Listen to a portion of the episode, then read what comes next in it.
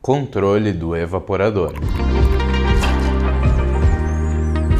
O evaporador é a parte do sistema de refrigeração onde o calor efetivo é transferido do meio que você deseja resfriar para o refrigerante, como numa câmara fria, por exemplo.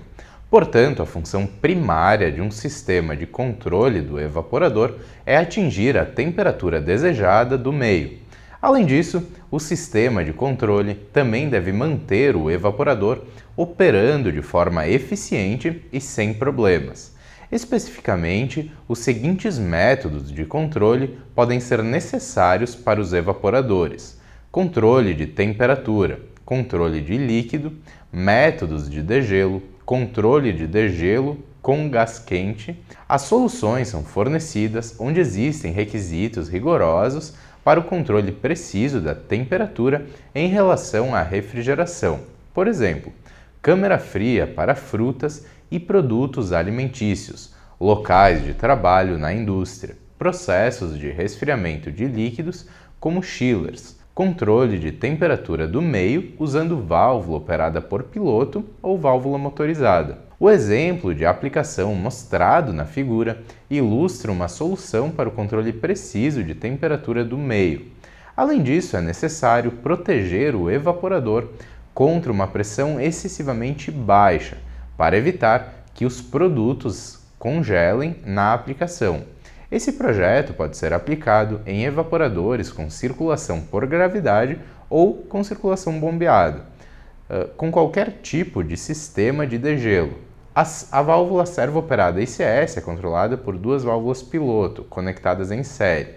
A CVE na porta S2, controlada por um controlador de temperatura de mídia, por exemplo, o Danfoss EKC361, e o CVP na porta S1. O piloto CVP é ajustado de acordo com a pressão mais baixa permitida para a aplicação. A funcionalidade da solução de, da válvula servo-operada será descrita a seguir. O controlador de temperatura do meio controlará a temperatura na aplicação do nível desejado, controlando a abertura da válvula piloto CVE e assim controlando a pressão de evaporação para corresponder à carga de resfriamento e as temperaturas exigidas pelo processo. A segunda opção de controle é a válvula motorizada ICM, onde o controlador de temperatura do meio controla o grau de abertura da válvula motorizada ICM. Esta solução controlará a temperatura com precisão de mais ou menos 0,25 graus. Se a temperatura cair abaixo dessa faixa, o controlador EKC361 pode fechar a válvula solenoide da linha de líquido. O controlador de temperatura EKC361 controlará todas as funções do evaporador, incluindo termostatos e alarmes. Mudança de temperatura múltipla. Na indústria é muito comum usar um evaporador para diferentes configurações de temperatura. Quando a operação de um evaporador é necessária em duas pressões de evaporação fixas e diferentes, isso pode ser obtido usando uma servoválvula ICS com dois pilotos de pressão constante CVP. Essa solução pode ser usada em evaporadores de circulação de líquido bombeado ou qualquer sistema com degelo. A servoválvula ICS é equipada em um piloto solenoide EVM na porta S1 e dois pilotos de pressão constante CVP nas portas S2 e P, respectivamente. O piloto CVP na porta S2 é ajustado para a pressão operacional mais baixa e o piloto CVP na porta P é ajustado para a pressão operacional mais alta. Quando a solenoide na porta S1 é energizada, a pressão do evaporador seguirá a configuração do piloto CVP na porta S2. Quando a solenoide é desenergizada, a pressão do evaporador seguirá a configuração do piloto CVP na porta P. A solução de válvula servo-operada por piloto ICS da Danfoss tem opções para ser controlada por um ou três pilotos. O sistema de um piloto funciona tendo uma válvula para abertura da servoválvula ICS, com base nas condições definidas pelo piloto. O sistema de três pilotos possui duas linhas de pilotos, uma linha com um piloto, que é a linha paralela, e outra linha com dois pilotos conectados em série, que são as portas S1 e S2. Ter dois pilotos conectados em série permite que mais opções sejam definidas para a operação da válvula servo. O piloto, na linha paralela, porta P, pode abrir a válvula servo, independente dos pilotos nas portas S, conforme observado na figura. Controle de alimentação de líquido. A alimentação de líquido para o evaporador é controlada de forma diferente dependendo da complexidade do sistema, refrigerante e aplicação. Existem três formas básicas de alimentação de líquido: a expansão direta, circulação com bomba e circulação natural por gravidade. Para expansão direta, o refrigerante líquido de alta pressão é fornecido ao evaporador por meio de uma válvula de expansão. No evaporador é totalmente evaporado e superaquecido para evitar o golpe de líquido no compressor, ou seja, a compressão de líquido. O fornecimento de líquido é controlado por uma válvula de expansão controlada por superaquecimento. No sistema com bomba, o refrigerante líquido é bombeado para o evaporador a partir do separador de líquido. O refrigerante é parcialmente evaporado no evaporador e devolvido ao separador, onde o gás retorna pela sucção do compressor. No sistema de circulação por gravidade ou natural, o refrigerante líquido é conduzido pela própria gravidade para o evaporador, uma vez que o fluxo do refrigerante é conduzido pela gravidade e não por uma bomba. Consideração especial deve ser dada à distância do separador ao evaporador e à altura das linhas de retorno. O refrigerante é parcialmente evaporado, como no sistema de circulação com bomba, e retorna ao separador. Os controles de circulação natural são semelhantes aos de um sistema com bomba, portanto, serão abordados de forma conjunta aqui no nosso estudo. Aplicação de expansão direta. Nessa figura, podemos observar uma instalação típica para um evaporador de expansão direta, sem degelo com gás quente. A injeção de líquido é controlada pela válvula de expansão termostática TEA, que mantém o superaquecimento do refrigerante na saída do evaporador em um nível constante. A válvula TEA é projetada exclusivamente para amônia. A Danfoss também fornece válvulas de expansão termostáticas para outros refrigerantes, os refrigerantes fluorados. Para sistemas de expansão direta com CO2, devem ser utilizadas válvulas de expansão eletrônicas, como a válvula ICM da Danfoss, por exemplo. A temperatura da mídia deve ser controlada por um termostato digital, que controlará a bobina da válvula solenoide EVRA de acordo com os sinais de temperatura dos sensores. Essa solução pode ser aplicada em evaporadores de expansão direta com degelo natural ou elétrico. O degelo natural só é possível se a temperatura da câmara fria for bem superior a zero graus. Isso é obtido interrompendo o fluxo de refrigerante para o evaporador e mantendo os ventiladores funcionando. O degelo elétrico é obtido parando os ventiladores e o fluxo de refrigerante para o evaporador e, ao mesmo tempo, ligando uma resistência elétrica dentro do bloco de aletas do próprio evaporador. Evaporador de expansão direta com expansão eletrônica por uma válvula motorizada ICM. A ilustração mostra uma instalação típica para um evaporador de expansão direta, controlado eletronicamente sem degelo por gás quente. A solução de controle CF é mostrada na linha de alimentação de líquido, mas a solução serial pode ser usada em seu lugar. A ICF acomoda até seis módulos diferentes montados em um mesmo bloco, oferecendo uma solução de controle compacta e fácil de instalar. A injeção de líquido é controlada pela válvula motorizada ICM, que é controlada por um controlador do próprio evaporador. O controlador do evaporador medirá o superaquecimento por meio de um transmissor de pressão e um sensor de temperatura na saída do evaporador. O controlador do evaporador controlará o grau de abertura da válvula ICM a fim de manter o superaquecimento no nível ideal do processo. Ao mesmo tempo, o controlador opera como um termostato digital que controla quando a válvula solenoide ICFE ou EVRA é ligada ou desligada, dependendo do sinal de temperatura do meio.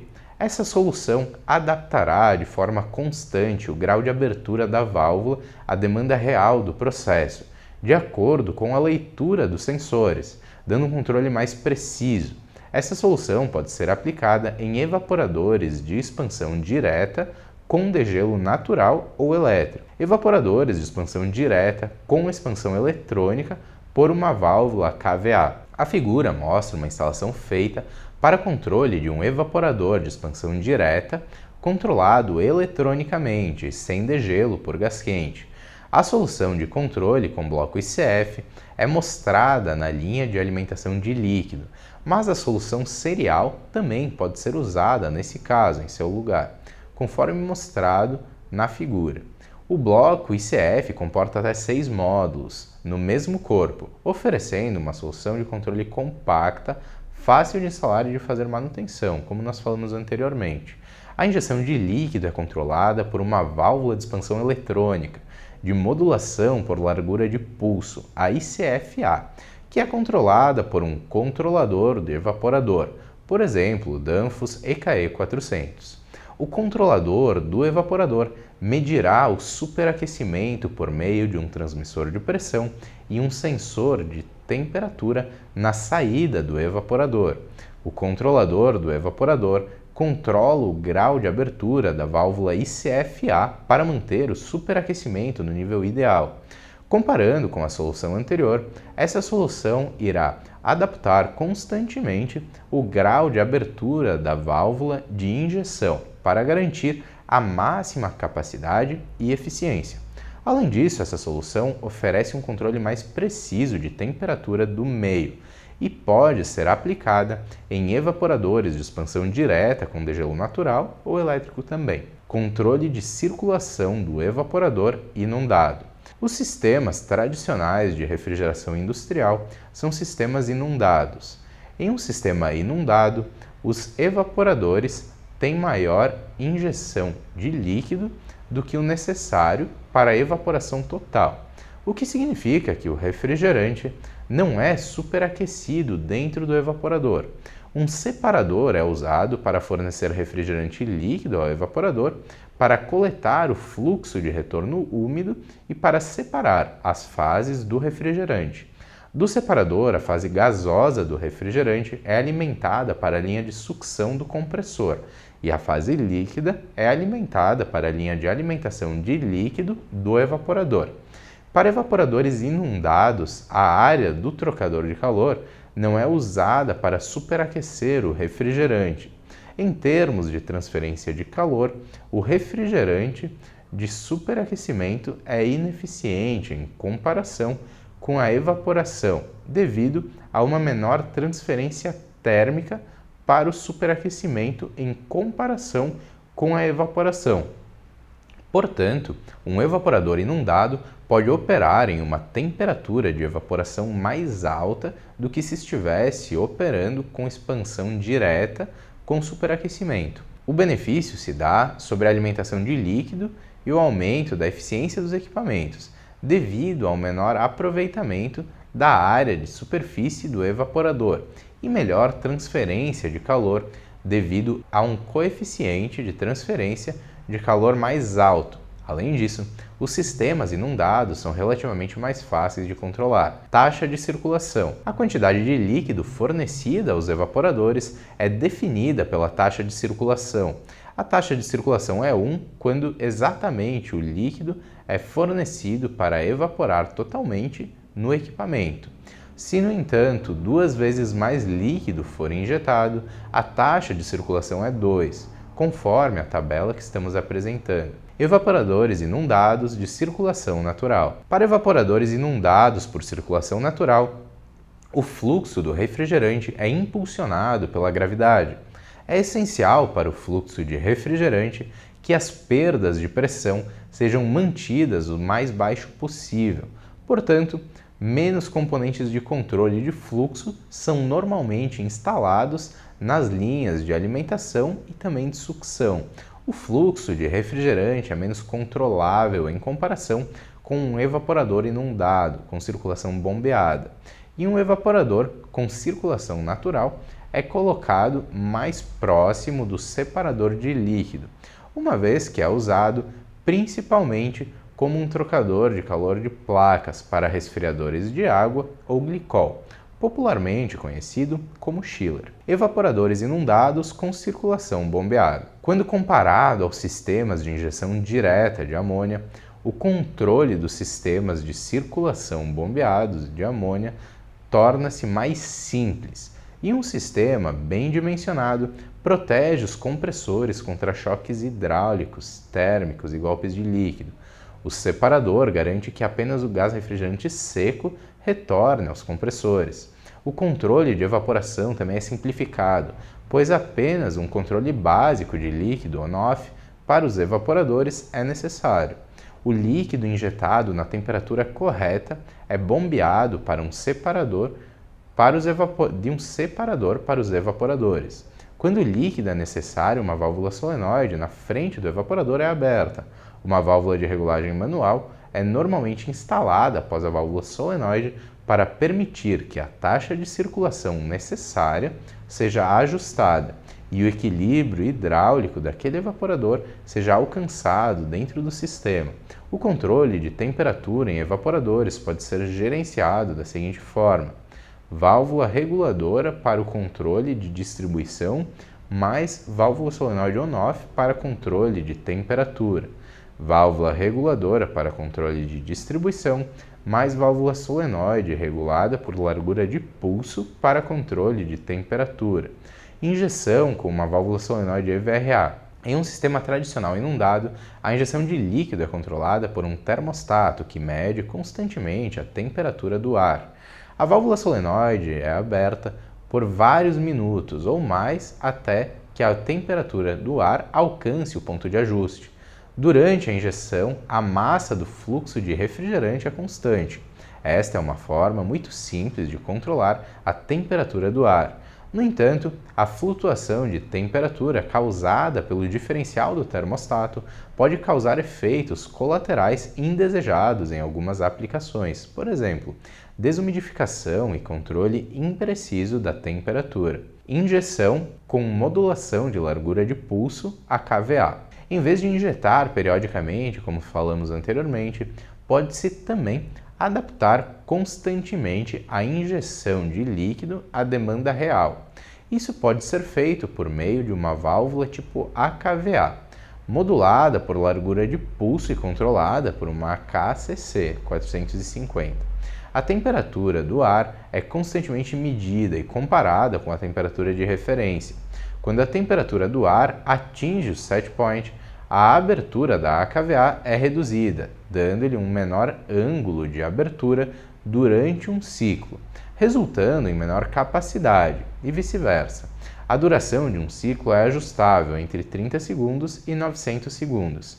Em princípio, a regulação nesse sistema é realizada com a função PI.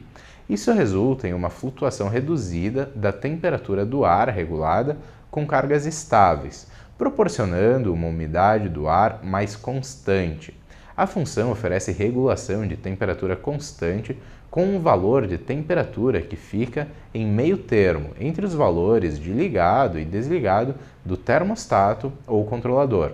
Os parâmetros operacionais da regulação PI são otimizados automaticamente por meio dos valores pré-definidos de ativação e desativação do grau de abertura da válvula o diferencial afeta a amplificação do regulador e, portanto, não pode ser definido para menos de 2 Kelvin para garantir a estabilidade da regulação.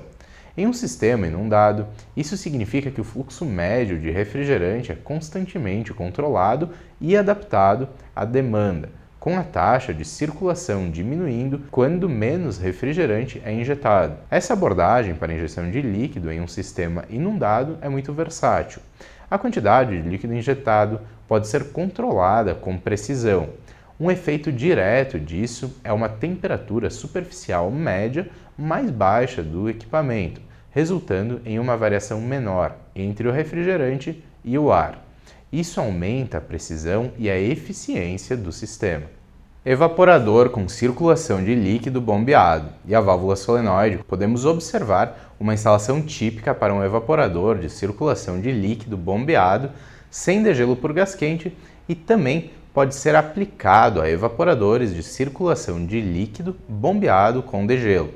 A temperatura do meio é mantida no nível desejado por um termostato digital como por exemplo um EKE 400, que controla a abertura e fechamento da válvula solenoide EVRA de acordo com o sinal de temperatura do meio e um sensor de temperatura, como o AKS-21.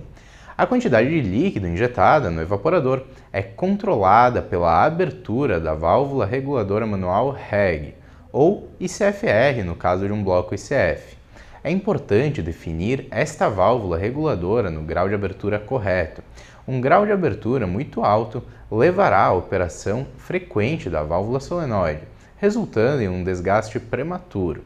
Um grau de abertura muito baixo resultará em falta de líquido refrigerante no evaporador e na ineficiência do processo. Evaporador de circulação de líquido bombeado com a válvula AKV modulada por largura de pulso para injeção de líquido. Em vez de injetar periodicamente, como descrito acima, anteriormente, pode-se também adaptar constantemente a injeção de líquido à demanda real. Isso pode ser feito com uma válvula AKVA, como nós falamos anteriormente, ou com um bloco ICF com o módulo ICFA. A temperatura do ar é constantemente medida e comparada com a temperatura de referência de um termostato controlador digital. Quando a temperatura do ar atinge o ponto de ajuste, a abertura da válvula KVA é reduzida. Esta abordagem para injeção de líquido em um sistema inundado é muito versátil. A injeção pode ser controlada com precisão, o que aumenta a precisão e a eficiência energética do sistema como um todo. Risers, o fluxo de duas fases, ou seja, um fluxo, um fluxo que se mistura gás e líquido, apresenta alguns problemas especiais no que diz respeito ao projeto da tubulação. O fluxo de duas fases é geralmente aliado na linha de sucção dos evaporadores inundados, que são evaporadores onde mais refrigerante é circulado do que evaporado. A quantidade evaporada é proporcional à capacidade do trocador de calor e geralmente a situação é descrita com uma capacidade e uma taxa de circulação. Existem duas considerações principais para linhas de duas fases: a perda de pressão. A perda de pressão de um fluxo bifásico é muito maior do que um fluxo monofásico, na mesma velocidade. Então, a velocidade em linhas bifásicas é geralmente mantida mais baixa do que em linhas de apenas gás. Para aplicações de baixa temperatura, a perda de pressão apresenta um grande decréscimo de desempenho, enquanto para a circulação de termosifão e autocirculação, a perda de pressão deve ser pequena para garantir a circulação adequada padrões de fluxo bifásico em tubo horizontal. Observe como uma velocidade de gás mais alta perturba o líquido por meio da fricção na superfície, induzindo ondas que eventualmente alcançam o topo do tubo para envolver as ondas de gás. Eventualmente, a velocidade torna-se tão alta que as forças de atrito são mais fortes do que as forças gravitacionais e o padrão do fluxo é alcançado. No fluxo anular, o líquido flui em um filme na superfície interna do tubo, com o gás de alta velocidade fluindo no centro do tubo. Em um tubo horizontal, qualquer um desses padrões de fluxo geralmente não é um problema, desde que a perda de pressão seja considerada. É prática comum instalar linhas horizontais de duas fases com uma pequena inclinação descendente em direção ao destino, para garantir que o líquido seja transportado com segurança até o destino final. Em um tubo vertical, entretanto, é muito diferente. O fluxo descendente apresenta seus próprios problemas, principalmente relacionando-se à queda de pressão do líquido e possivelmente induzindo flutuações de pressão, mas o transporte do líquido até o destino é quase garantido. Com o fluxo ascendente, entretanto, o transporte do líquido não é garantido e isso pode gerar problemas nos sistemas de refrigeração. Padrões de fluxo bifásico na vertical, uma vez que a quantidade de gás é determinada pela capacidade de evaporação, geralmente não é uma opção aumentar o fluxo de gás.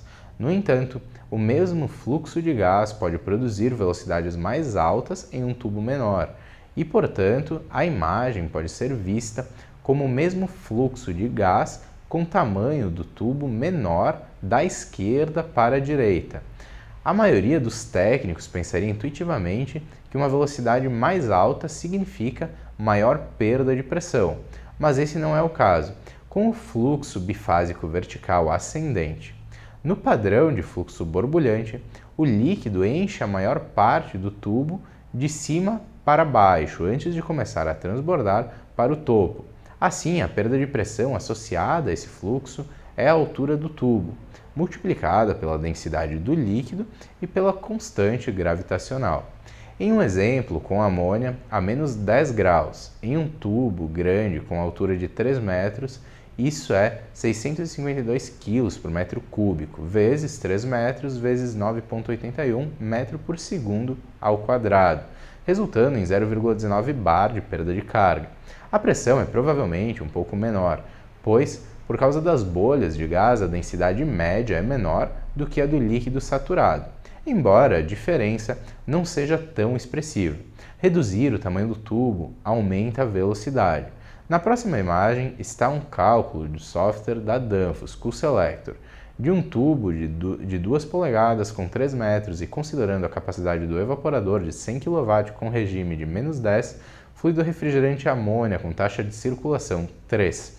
É notável que a velocidade de 14 metros por segundo é relativamente alta, mas a perda de velocidade é de apenas 0,02 bar.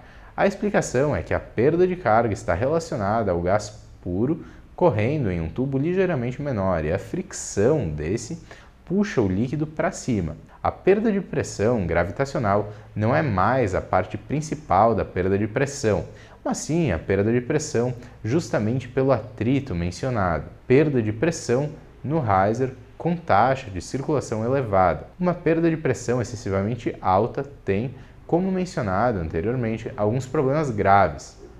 Em aplicações de baixa temperatura, uma perda de pressão de 0,15 bar pode ter um impacto direto e muito significativo na eficiência da capacidade do sistema. Para sistemas termosifão, a perda de pressão combinada no tubo de retorno e no trocador de calor deve ser menor do que a pressão de acionamento fornecida pela coluna de líquido na entrada do evaporador. Semelhante ao cálculo da perda de pressão acima, a pressão motriz é o produto da densidade do líquido, altura e força da gravidade, a parte vertical do tubo de retorno e mais ou menos a mesma que o tubo vertical, fornecendo altura de condução. Então, um tubo de retorno cheio de líquido fornece uma perda de pressão que é mais ou menos igual à perda de pressão de condução, reduzindo a queda de pressão disponível para o evaporador. O tubo de retorno, portanto, precisa ser projetado com cuidado para evitar uma queda de pressão muito grande. O cálculo mostrado na figura e feito a partir do software Cool Selector representa uma boa solução. A perda de pressão é relativamente baixa e mostra que é possível reduzir a capacidade do trocador de calor sem passar para a área onde o tubo de retorno começa a encher-se de líquido e proporciona uma maior perda de pressão. A perda de pressão resultante deve ser adicionada à perda de pressão no evaporador e à perda de pressão nas válvulas, comparando-a com a pressão motriz. Uma boa margem é recomendada para isso. Também é importante considerar a taxa de circulação na operação de carga parcial nos evaporadores um tubo de retorno vertical projetado corretamente, utilizando fluxo anular, é chamado de riser. O software Cool Selector da Danfoss pode ser usado para calcular uma taxa de circulação apropriada para um riser. A queda de pressão em risers pode apresentar des desságios ao operar um evaporador em condições de carga parcial. O evaporador é normalmente dimensionado para uma certa taxa de circulação em plena carga. Uma, carga, uma regra prática é que uma taxa de circulação de 3 resulta em uma operação razoável do evaporador e queda de pressão. No entanto, é extremamente desafiador controlar a taxa de circulação, assim como a porcentagem em massa do refrigerante evaporado em condições de carga parcial. A próxima imagem mostra a queda de pressão em um riser para um evaporador inundado com amônia e tubulação de 2 polegadas e meia. As linhas azuis se cruzam em 67 kW, que é a condição de valor de referência com a carga total e uma taxa de circulação de 3. A linha azul contínua mostra a queda de pressão em fluxo de massa constante. Portanto, a taxa de circulação varia com as condições de carga parcial. A linha tracejada azul mostra a queda de pressão a uma taxa de circulação constante. Portanto, o fluxo de massa pode variar. Pode-se ver claramente que a queda de pressão no riser é significativamente menor durante a operação com carga parcial, quando a taxa de circulação é mantida de forma constante. A linha verde contínua representa uma situação com 1,5 em taxa de circulação constante em condições de carga parcial, o que resulta em uma queda de pressão ainda menor. Isso demonstra claramente que ser capaz de controlar a taxa de circulação de um evaporador inundado pode resultar em um melhor desempenho do sistema de carga parcial. Métodos de degelo. Em aplicações onde o evaporador opera com temperaturas de evaporação abaixo de 0 graus, o gelo irá se formar na superfície do trocador de calor, com sua espessura aumentando com o tempo. O acúmulo de gelo leva a uma queda no desempenho do evaporador, reduzindo o coeficiente de transferência de calor e bloqueando a circulação de ar ao mesmo tempo. Esses evaporadores devem, portanto, ser descongelados periodicamente para manter o seu desempenho no nível desejado. Os vários tipos de degelo comumente usados na refrigeração industrial são degelo natural, degelo elétrico, degelo por gás quente. Degelo natural. O degelo natural é obtido interrompendo o fluxo de refrigerante para o evaporador e mantendo o ventilador funcionando.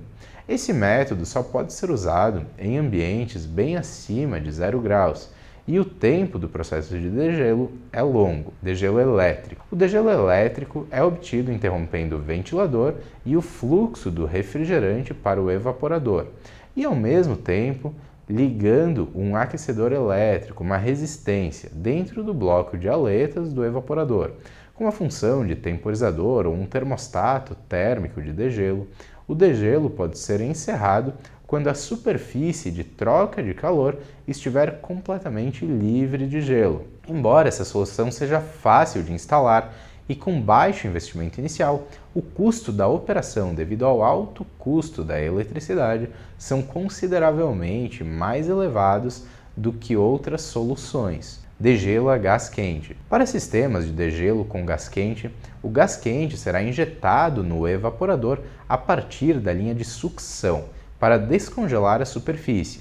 Essa solução requer mais controles automáticos do que outros sistemas mas tem o menor custo operacional ao longo do tempo. Um efeito positivo da injeção de gás quente no evaporador é a remoção e o retorno do óleo. Para garantir a capacidade de gás quente suficiente, essa solução deve ser usada apenas em sistemas de refrigeração com três ou mais evaporadores. Como regra geral, apenas um terço da capacidade total do evaporador pode ser descongelado em um determinado momento controles de degelo a gás quente. O método de degelo por gás quente é um sistema de degelo de fonte de calor interna, projetado no sistema de refrigeração principal. A alimentação de líquido para os evaporadores é interrompida e o gás da descarga dos compressores é direcionado para os evaporadores. Os sistemas de degelo a gás quente são mais rápidos em termos energéticos do que as suas alternativas de degelo natural ou elétrico. Para garantir a operação, o comportamento e o resultado esperados, Os sistemas de degelo a gás quente devem ser projetados e controlados corretamente. Sequência de degelo a gás quente. Para executar e operar sistemas de degelo a gás quente de forma segura e eficiente, é mais importante que as válvulas sejam abertas e fechadas em uma determinada sequência. E o mais importante, lentamente e com grande cuidado e controle. Isso se deve à grande diferença de pressão entre o gás quente e o evaporador e porque as fases gasosas e líquidas estão presentes. Uma sequência de degelo a gás quente é mostrada na figura. As barras horizontais no topo da figura mostram se uma válvula ou ventilador está aberto, ligado ou fechado, desligado. Quando uma barra é colorida em preto, a válvula está aberta fechada e quando a válvula está em cinza. O gráfico na parte inferior da figura mostra a pressão no evaporador durante a sequência de degelo. Os números nas válvulas no diagrama principal da figura anterior correspondem aos números nesta imagem. Cada etapa da sequência de degelo a gás quente é descrita nesta imagem. Modo de congelamento. Nesse modo, o processo de congelamento é habilitado e tanto a linha de líquido com a válvula 1 quanto a linha de sucção com a válvula 2 estão na posição aberta. As válvulas da linha de fornecimento de gás quente 3 para o evaporador individual e a válvula na linha de drenagem de condensado 4 estão fechadas fase de drenagem. Antes da injeção real de gás quente no evaporador, o máximo possível de refrigerante líquido deve ser evaporado. Essa fase é imprescindível na sequência de degelo, pois ela reduz qualquer tipo de risco à segurança. O objetivo da fase de drenagem é reduzir os dois fenômenos a seguir: líquido possivelmente sendo impulsionado e golpes, bolsões de ar implodindo.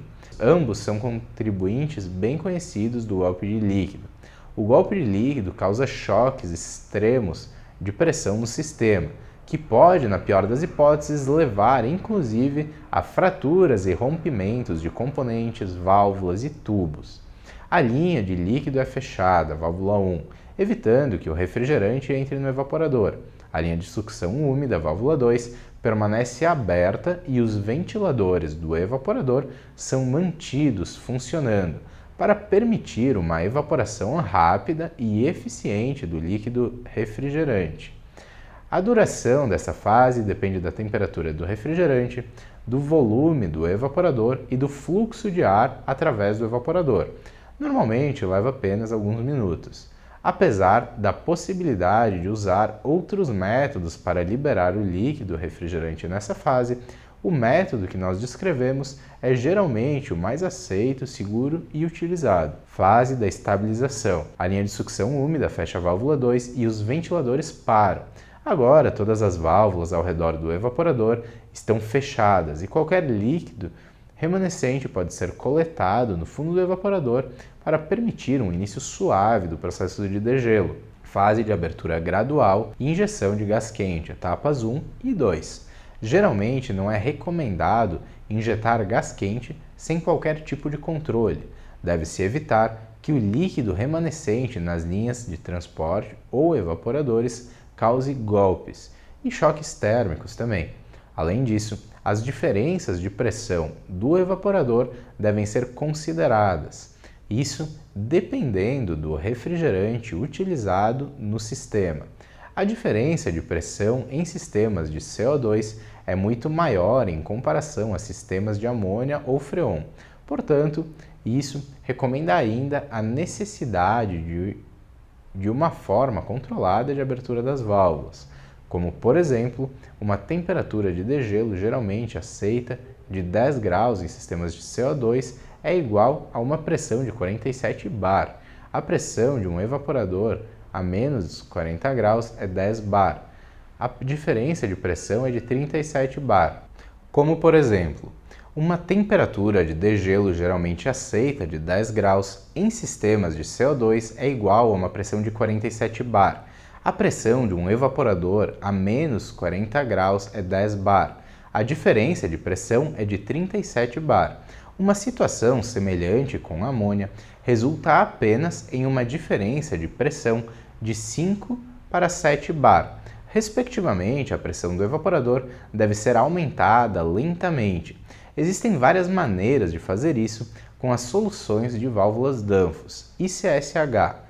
A válvula solenoide de dupla posição, a etapa 1, corresponde a 20% do potencial de abertura da válvula. Etapa 2, um aumento suave de pressão no evaporador. Os passos 1 e 2 são controlados por uma válvula piloto EVM. E para máxima liberdade de operação, o passo 2 pode ser tomado dependente ou independente do passo 1. Os passos podem ser controlados por um CLP, onde o tempo entre os passos 1 e 2 podem ser definidos com liberdade de acordo com o processo. ICM, a válvula motorizada proporcional. A válvula é controlada por atuador ICAD. O motor ICAD é conectado à válvula ICM com um acoplamento magnético, permitindo facilmente o serviço e atividades de manutenção sem a necessidade de abrir a válvula ICM. A válvula é projetada para ser controlada de duas maneiras. O grau de abertura é controlado por um sinal proporcional de 0 a 20 ou 4 a 20 mA, ou de 0 a 10 ou 2 a 10 volts. Dessa forma, a válvula motorizada abre de forma suave, de acordo com a real demanda do processo, e pode ter uma longa malha de controle, ICS e EVM, uma válvula servo-operada ICS com piloto solenoide EVM atuando com uma válvula solenoide na etapa 2, com um solenoide EVRA atuando na etapa 1, fase de degelo. Durante a fase de degelo real, o objetivo principal é descongelar da forma mais eficiente possível. Nessa fase, a válvula de fornecimento de líquido 1 e a válvula de sucção 2 e uma válvula de drenagem de líquido para a linha e de fornecimento de gás quente são fechadas, e a válvula de fornecimento de gás quente 3 é aberta. No início do degelo, o gás quente se condensará no evaporador. Durante o ciclo de degelo, a pressão no evaporador aumentará gradativamente. Essa fase deve ser controlada, caso contrário, grandes quantidades de gás quente não condensando retornam ao separador de líquido e devem ser comprimidas novamente pelos compressores, diminuindo muito a eficiência energética do sistema de refrigeração. Controle da fase de degelo. Degelo controlado por pressão na válvula 4 é o método mais comum para controle da pressão de degelo nos evaporadores. O método de controle de pressão é um método simples e confiável, mas não é o mais eficaz. A pressão de degelo é controlada a uma pressão de ajuste, correspondente a uma pressão saturada de 7 a 12 graus. A válvula 4 pode ser uma servoválvula de controle principal ICS com piloto CVP de alta pressão, a pressão constante necessária para o processo de degelo. O gás quente condensará no evaporador e a pressão aumentará gradualmente. Durante o processo, a quantidade de flash gas aumentando natural a eficiência e a eficiência do processo diminui de forma contínua. Para limitar as perdas de eficiência, é recomendável conectar a linha de drenagem de líquido ao separador de líquido com temperatura mais alta. Essa pressão do separador de líquido deve ser inferior à pressão do controle de degelo.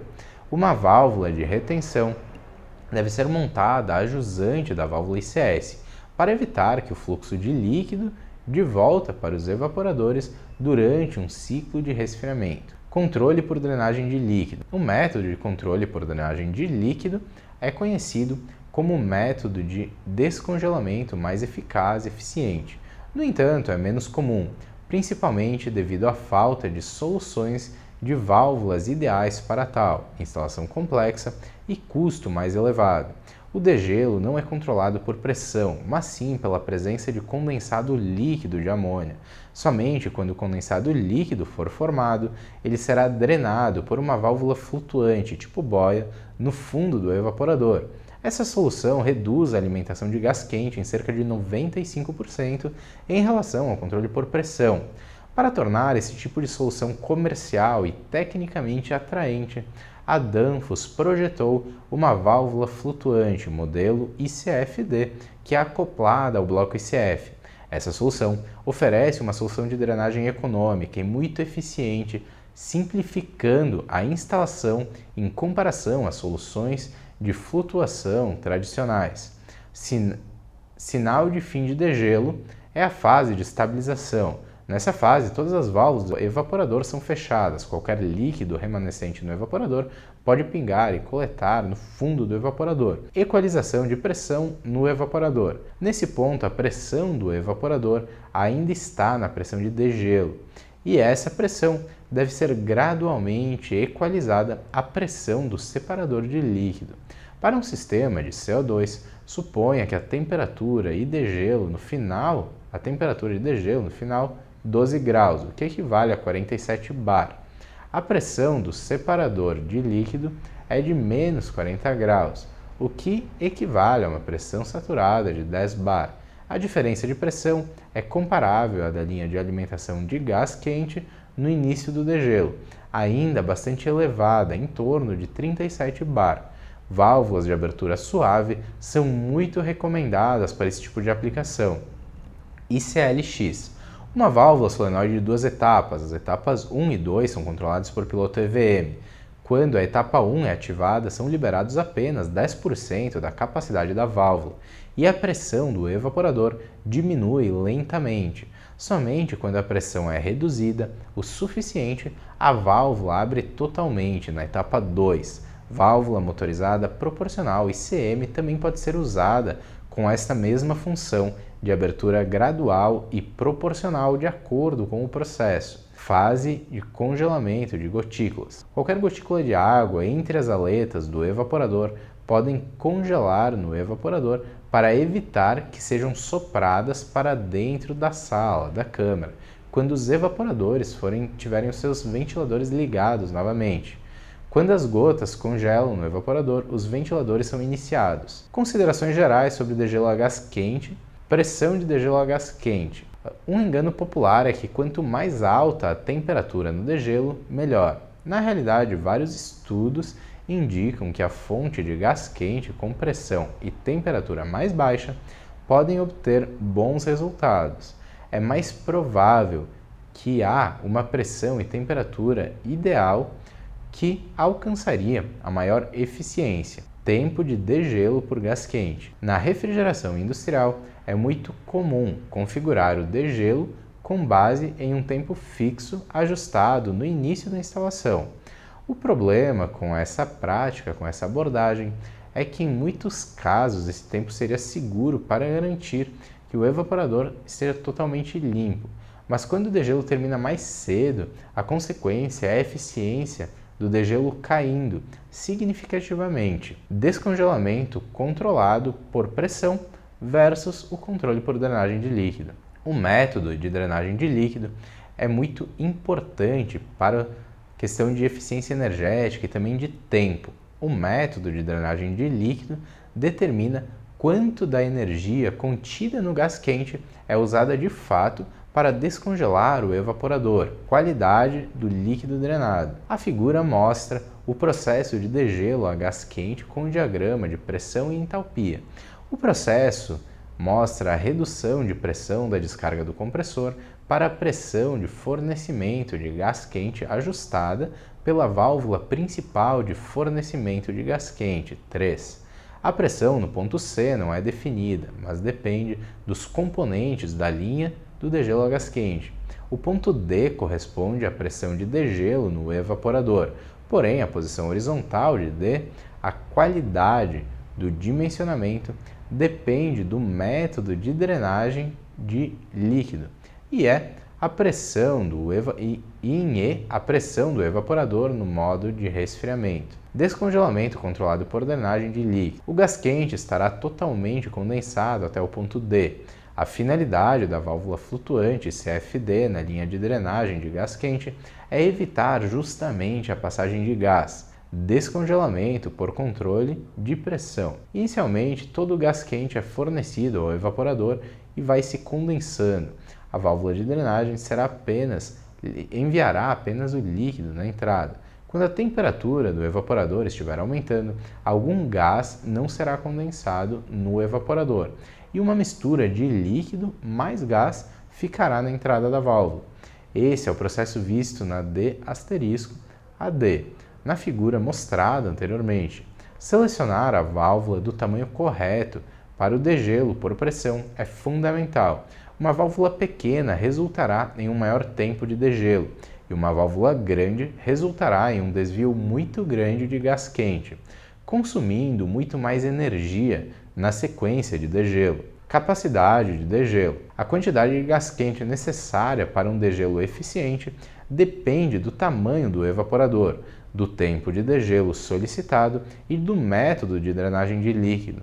Como regra geral, o fluxo de massa de gás quente para cada evaporador requer de duas a três vezes o fluxo de massa necessário durante o resfriamento, com base na evaporação completa.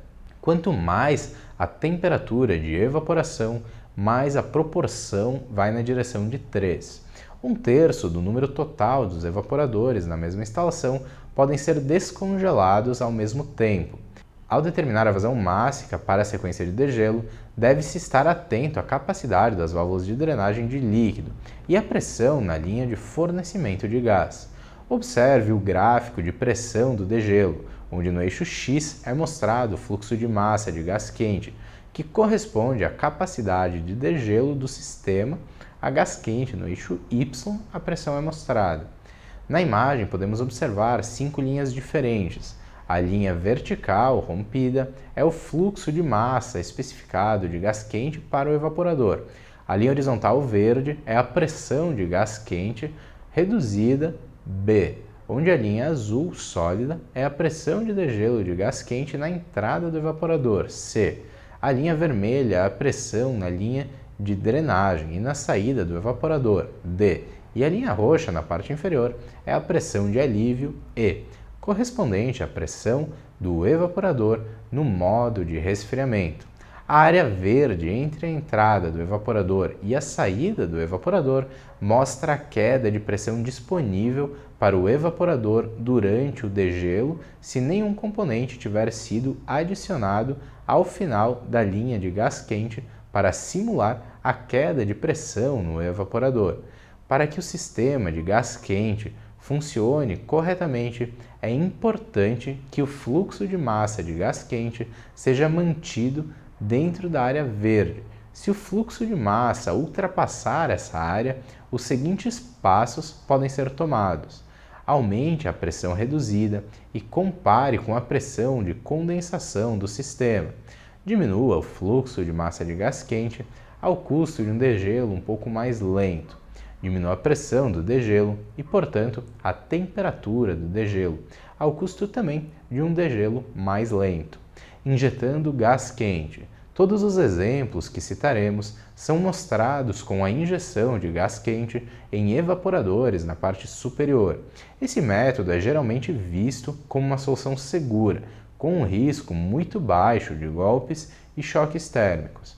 Outros métodos de injeção de gás quente podem ser usados com segurança, mas geralmente requerem uma documentação e projeto muito mais detalhados para garantir de fato a segurança. Golpe de líquidos, impactos de alta pressão que ocorrem no sistema de refrigeração. Dois fatores principais devem ser vistos a esse respeito: impacto da pressão causado por líquido propelido pelo gás em linhas de gás, onde bolsas de líquido estão presentes pode ocorrer normalmente em linhas de alimentação de gás quente e na sucção úmida. O projeto deve ser tal que não possam ocorrer bolsas de líquido e que as válvulas se abram lentamente. Impacto de pressão causado pelo colapso de bolsas de gás em linhas de líquido presas pelo líquido em movimento.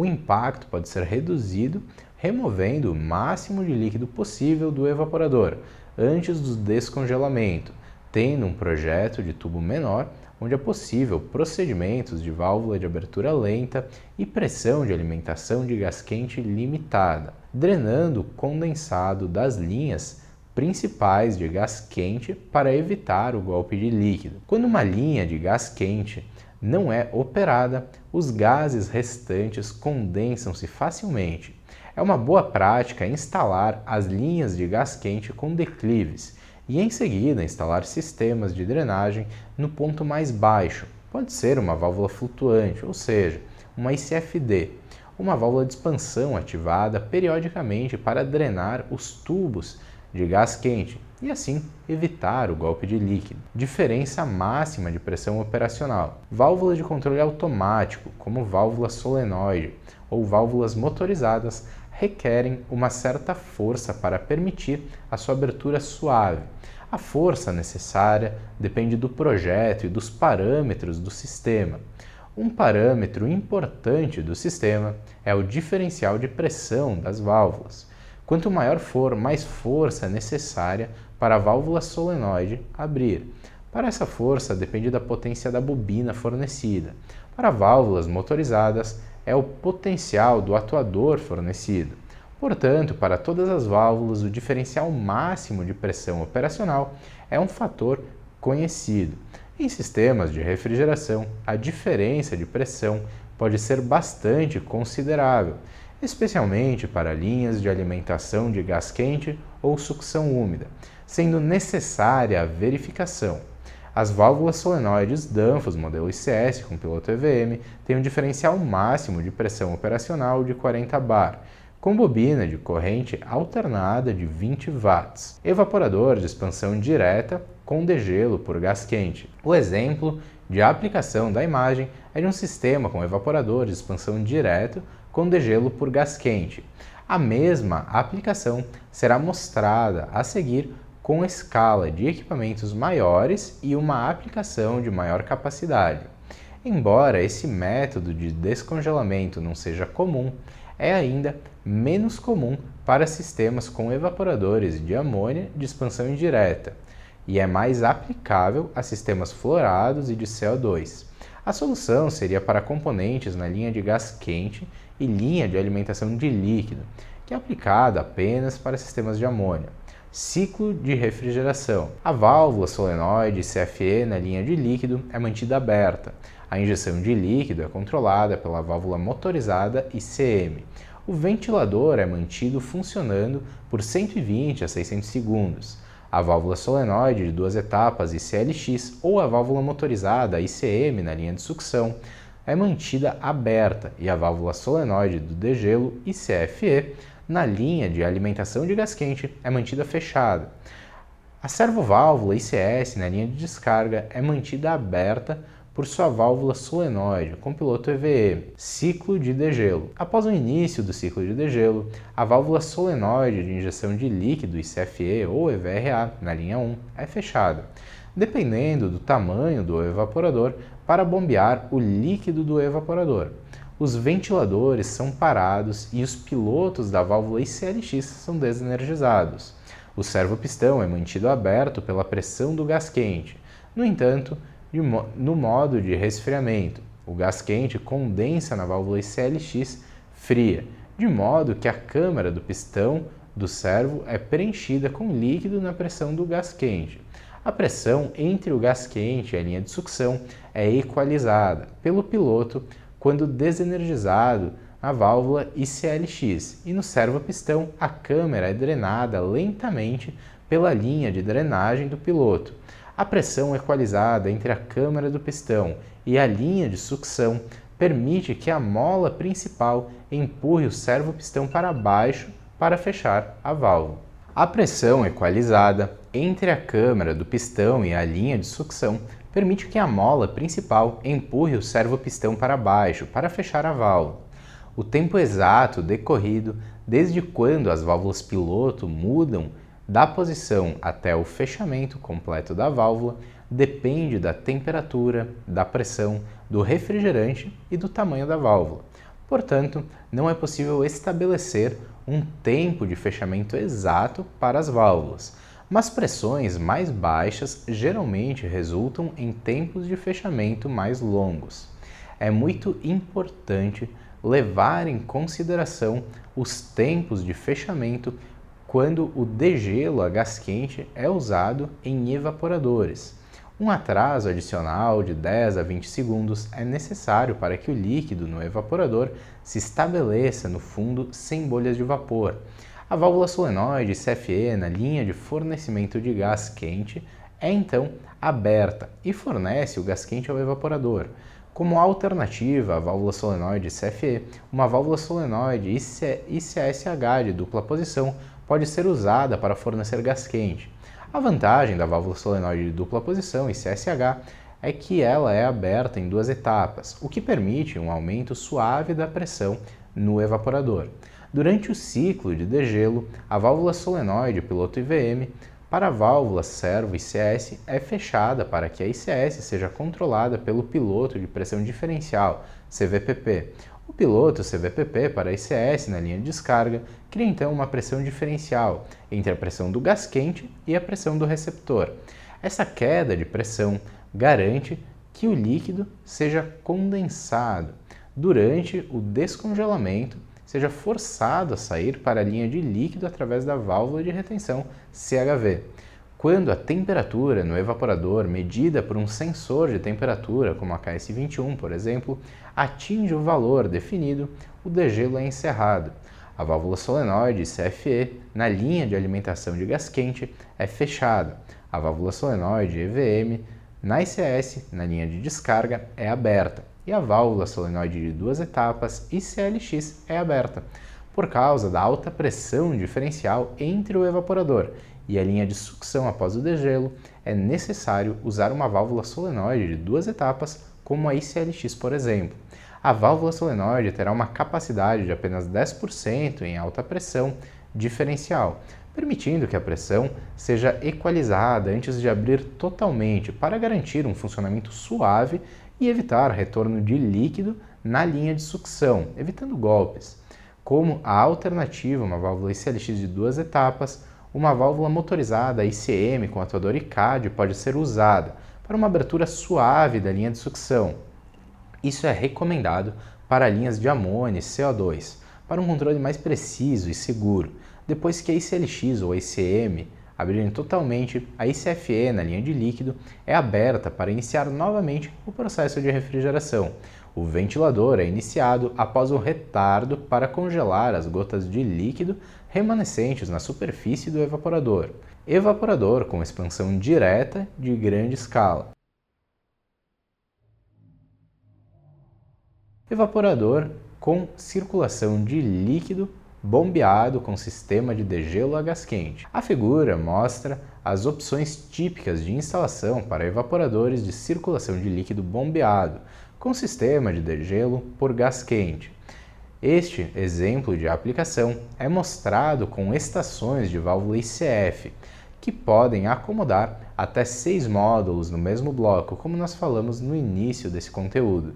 A mesma aplicação será mostrada também com aplicações de grande escala e maior capacidade, conforme o exemplo anterior. Ciclo de refrigeração. A válvula solenoide ICFE ou EVRA na linha de líquido, linha 1, é mantida aberta.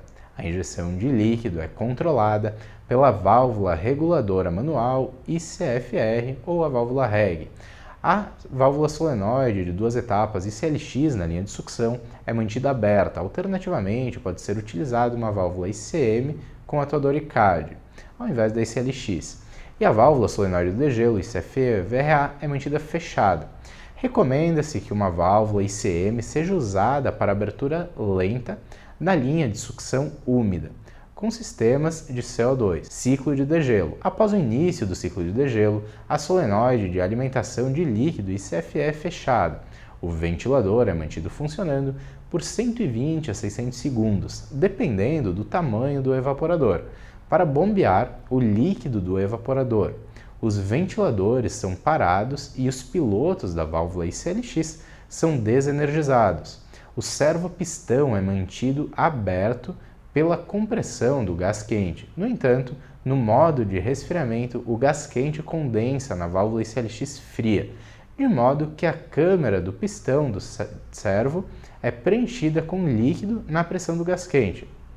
A pressão entre o gás quente e a linha de sucção é equalizada pelo piloto, quando desenergizado na ICLX e a câmara do pistão do servo é drenada lentamente pela linha de drenagem do piloto.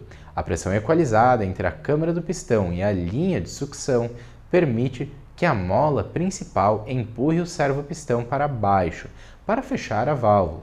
O tempo exato decorrido desde quando as válvulas piloto mudam de posição até o fechamento completo da válvula depende da temperatura, pressão do refrigerante e, portanto, da própria válvula, do tamanho da própria válvula. Portanto, não é possível estabelecer um tempo de fechamento exato para as válvulas, mas as pressões mais baixas geralmente resultam em tempos de fechamento mais longos, como nós falamos anteriormente. É muito importante levar em consideração os tempos de fechamento quando o degelo a gás quente é usado em evaporadores.